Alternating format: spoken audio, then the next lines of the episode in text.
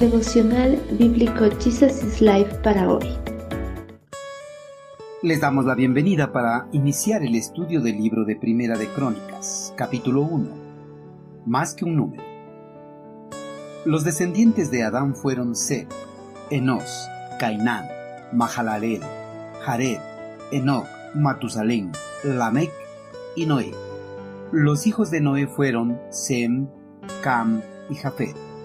De manera que esta es la descendencia por medio de Sem, Arfaxad, Sela, Eber, Peleg, Reu, Serú, Nacor, Tare y Abraham. Los hijos de Abraham fueron Isaac e Ismael. Los hijos de Isaac fueron Esaú e Israel. Las genealogías eran muy importantes para los judíos que buscaban mantener sus distinciones tribales. Esta larga lista de nombres fue compilada después de que el reino del sur fue llevado cautivo a Babilonia. Mientras los cautivos esperaban con ansias que llegara el día de regresar a la tierra prometida, uno de sus más grandes temores era que los registros de sus raíces familiares estuvieran perdidos.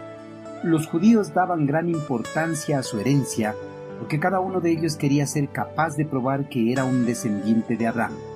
Solo así podía disfrutar de los beneficios de las bendiciones especiales que el eterno Creador prometió a Abraham y a sus descendientes.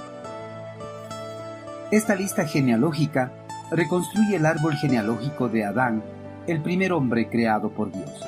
Luego pasa por los diferentes patriarcas, llega a la monarquía hebrea, los reinos divididos, el cautiverio y termina con el regreso a la tierra prometida del pueblo escogido.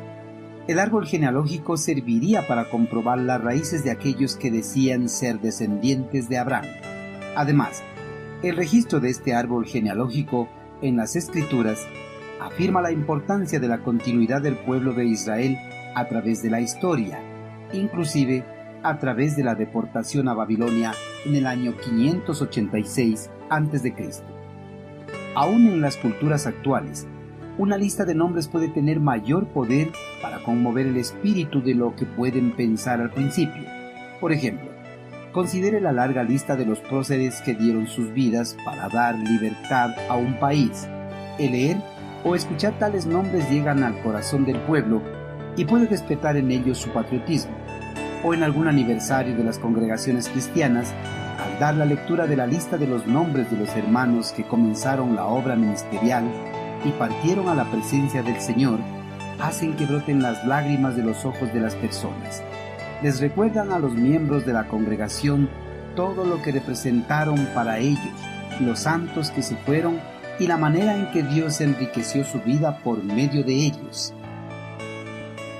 A través de las genealogías, el eterno Creador recuerda a su pueblo el pasado y la manera en que Él entrelazó su plan de salvación en la historia de los hombres y las naciones. El Dios que tiene a su cargo todas las naciones del mundo es el mismo Dios Salvador que ha estado obrando en la historia de la humanidad. En el presente, al igual que en el pasado, existen religiones que niegan que Jesucristo es el verdadero descendiente de David, el Mesías que fue prometido a la nación hebrea en la antigüedad. A través de esta recapitulación de la genealogía registrada en el Antiguo Testamento, se puede llegar a probar fidedignamente las raíces de Cristo y demostrar al mundo que Jesucristo es el Mesías, el heredero legítimo del trono de David.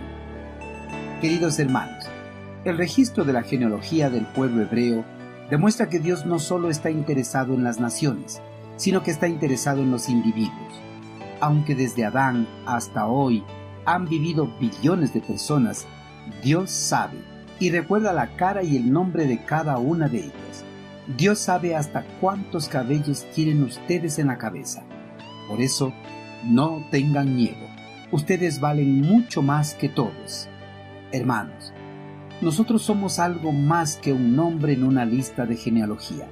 Nosotros somos personas especiales a los que Dios conoce y ama lo demostró enviando a su Hijo a salvarnos de la muerte y la condenación eterna.